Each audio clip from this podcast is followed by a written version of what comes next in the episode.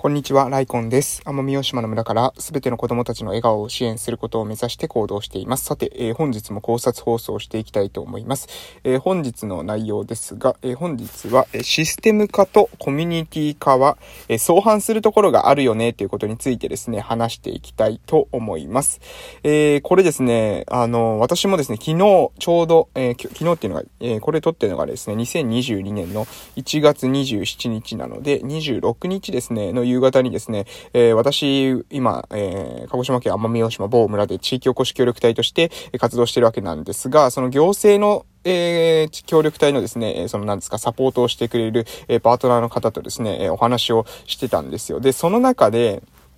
えっとですね、まあ、非常にその話している中で、あ、その気づきっていうかな。やっぱ人とコミュニケーションするのって私の中ではね、一番、なんだろう、自分の中の考えが整理されたり、新しいアイデアが出てきたりする場面なので、非常に、あの、人と会話するっていうのは、えー、私の中で重要だなと思いながら、えー、そこでですね、出てきたアイデアっていうか、そこで、えー、思いついた相手にこう説明するために、自分が考えていることを言語化して伝えたっていうことが、自分の中でもね、うん、確かに、あの、その言語化今までできなかったけど、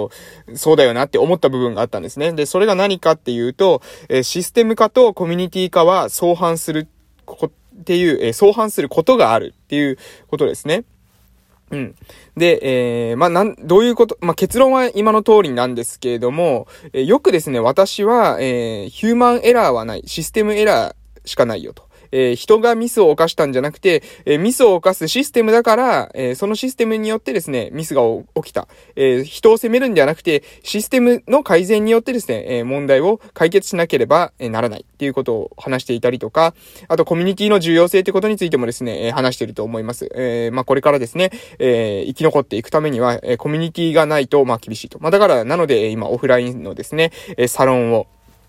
え、作ったりしてるわけですよ。え、で、え、やっぱ協力、コミュニティの、まあ、力が弱くなっている昨今なので、えー、今ほどですね、コミュニティの、なんていうのかな、その、えー、以前よりも、以前に増して、コミュニティの価値が高まってきていると思うんですよ。うん。で、えー、この二つってですね、なんだろう、システム化もした方がいいし、コミュニティ化もした方がいいっていう風に、私は、えー、今までですね、過去の配信の中で言ってきたんですけれども、えー、コミュニティ化とですね、システム化っていうのは、実はね、相反する部分が、えー、ある。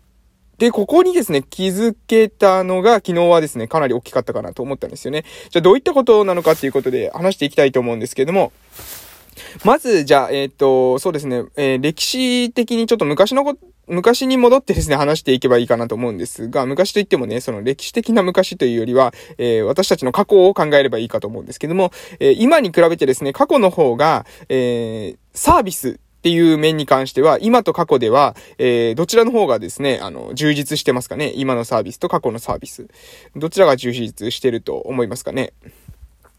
まあ、おそらくですね、今の方が充実してますよね。うん。あの、今なかった、えー、昔はなかったサービスっていうのいっぱいありますよね。あの、デリバリーなんてですね、昔はなかった。まあ、出前っていう形であったかもしれませんけれども、えー、ウーバーイーツなんて仕組みはなかったわけですよね。あとは、えー、SNS で情報発信するとか、まあ、こういった音声配信に関しても、昔は簡単にできなかったわけじゃないですか。ラジオ局で、その、電波を持ってないとですね、えー、自分の音声を、えー、不特定多数に発信することはできませんでしたし、えー、動画もですね、そのテレビでもなければ、えー、動画をですね、えー、全世界に発信するなんてことできなかったわけですよ。でも今は YouTube があったりして、えそういった情報も発信できる。テキストに関しても Twitter とかですね、Facebook とか様々な方法で発信することができるわけですよ。ブログとかノートもですね、そういった、え発信媒体があるわけです。なので、今の方が、まあ、サービス、は、えー、充実してきているわけですよね。私たちの、えー、生きる上での、その何ですかね、選択肢っていうんですかね、を増やしてくれるようなサービスっていうのは非常に増えてきているわけです。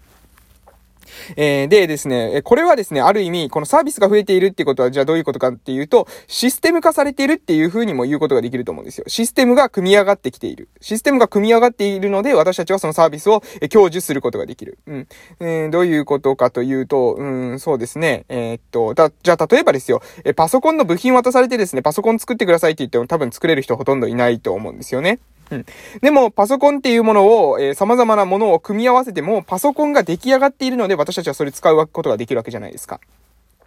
車も一緒ですよね。そのタイヤとかですね、エンジンとかですね、えー、そういったものを渡されてですよ、サスペンションとか渡されて、じゃあはい、これ組み立ててください、ハンドルとか渡されて組み立ててくださいって言われても、ほとんどの人組み立てられないですよね。でも、それが、それを組み立てて、組み合わせて、車という形にして、私たちに提示されているから私たちは使うことができるわけじゃないですか。要するにシステムっていうのはその部分部分を、えー、統合させて、で、組み合わせて、で、ある、えー、まあ、そのなんだろう、えー、適応的な形にするというか、その、えー、例えば車に関しては、タイヤだけだと、えー、何にも役に立たないわけです。ハンドルだけでも役に立たないわけです。でもこのエンジンとかですね、様々な部品を組み合わせて車ってなると、私たちの移動の制限っていうものを解放してくれる、そういったツールになってくるわけですよね。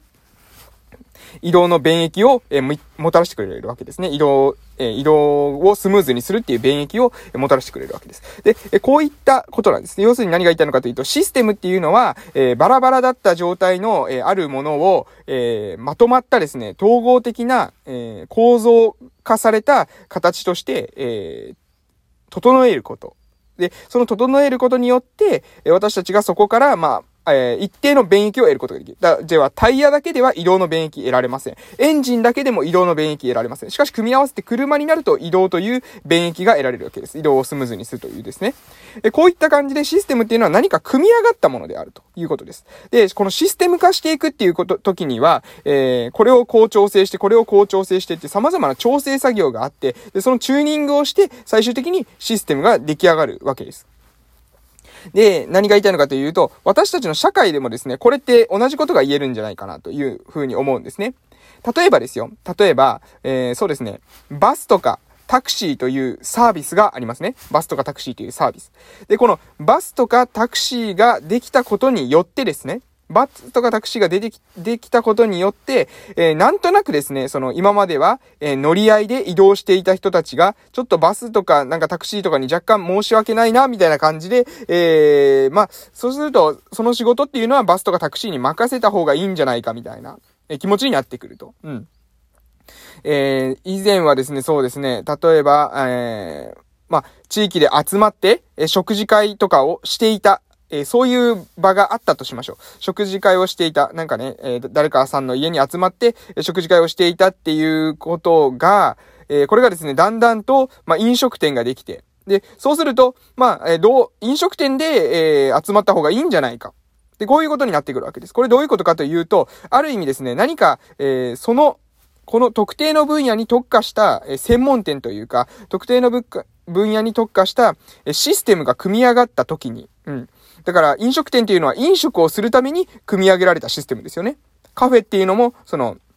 まあ、えー、カフェ空間を過ごすために組み上げられたシステムなわけです。で、そういったシステムが様々存在すると、私たちっていうのは、今まではそのシステムを代償して自分たちでやっていたっていうこと、えー、今まではですね、その代償ではないですね。えー、そのシステムが出来上がる以前は、私たちがそれまで、えそのや、自分たちのやり方で満たしていた方法、というものを捨ててですね、捨ててというか、あの、緩やかに、その、組み上がったシステムの方に依存するようになる。組み上がったシステムの中に取り込まれていく。え、システム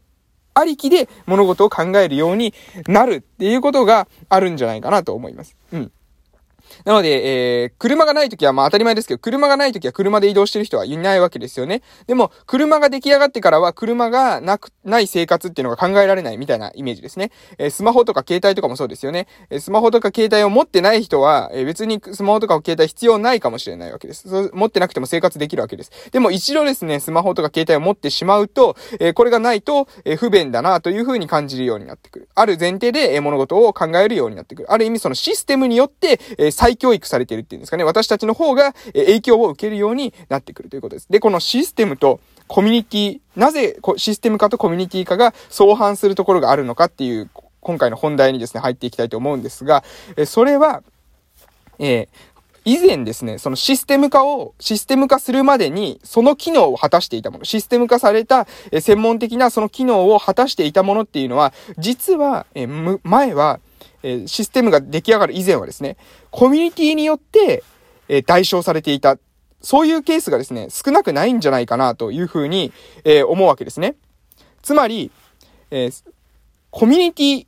があって、で、そのことによってですね、システムができる前までは、え、一定の機能を果たしていた。うん。例えば飲食という機能を果たしていた。けれども、システム化された飲食とか別のサービスが出来上がってしまうと、そちらに移ってしまう。このことによって、え以前のそのコミュニティ機能が損なわれてしまうっていうことが起きているんじゃないかなっていうのを私は思っています。なので何が言いたいのかというと、今の社会っていうのはシステムは充実したんですが、そのシステムが充実することによって、コミュニティ機能がより、えー、脆弱になりやすい環境になっているように、えー、今、まあ、あの、思えるわけですね。システムが充実すればするだけ、その専門的な特化した、そのシステムのところに、私たちは何か特定の要求を持ったときは、そちらにお願いするということになって、コミュニティによってですね、解決しようとしないわけです。要するに自治、自分たちだけで何とかできる方法はないか、自分たちがどうにかしようというような考え方が、だんだんですね、弱くなってしまう。それが、あの、システム化のと、えコミュニティ化の相反のことを私は、あの、今指摘しているというところですね。で、えー、これはですね、えー、なので、まあ、どっちがいい悪いではないんですけれども、私が取らなければいけない、じゃあどうすればいいんだっていうことだと思うんですが、えー、じゃあどうすればいいかというと、まあ、結論自体はですね、まだ、あの、明らかではないんですけれども、でも注意しなければならないのは、システム化をしていく上でですね、システムを組み上げていく上で、果たしてそのシステムを作ることが、えー、システムを作ってコミュニティ化コミュニティ機能を、え、下げることがあるかもしれません。システム化をするときには、コミュニティ化を妨げていないか、コミュニティ化を低下させていないかっていうことと、そのコミュニティ化を低下させるとしてもですね、そのシステムを作った方がいいのか、そのシステムを組み上げた方がいいのか、どうなのかっていうことは、慎重に考えるというか、えー、ここは注意する必要があるんじゃないかなというふうに私は思います。なので、システム化とコミュニティ化、これは相反することがありますので、バランスというか、そのシステム化だけすればいいっていうわけでもないですし、コミュニティで全部解決することができないってこともあると思いますので、これはえそういうもんだと、相反する部分があるんだということを注意しながら考えていく必要があるんじゃないかなと思いました。それでは終わります。失礼します。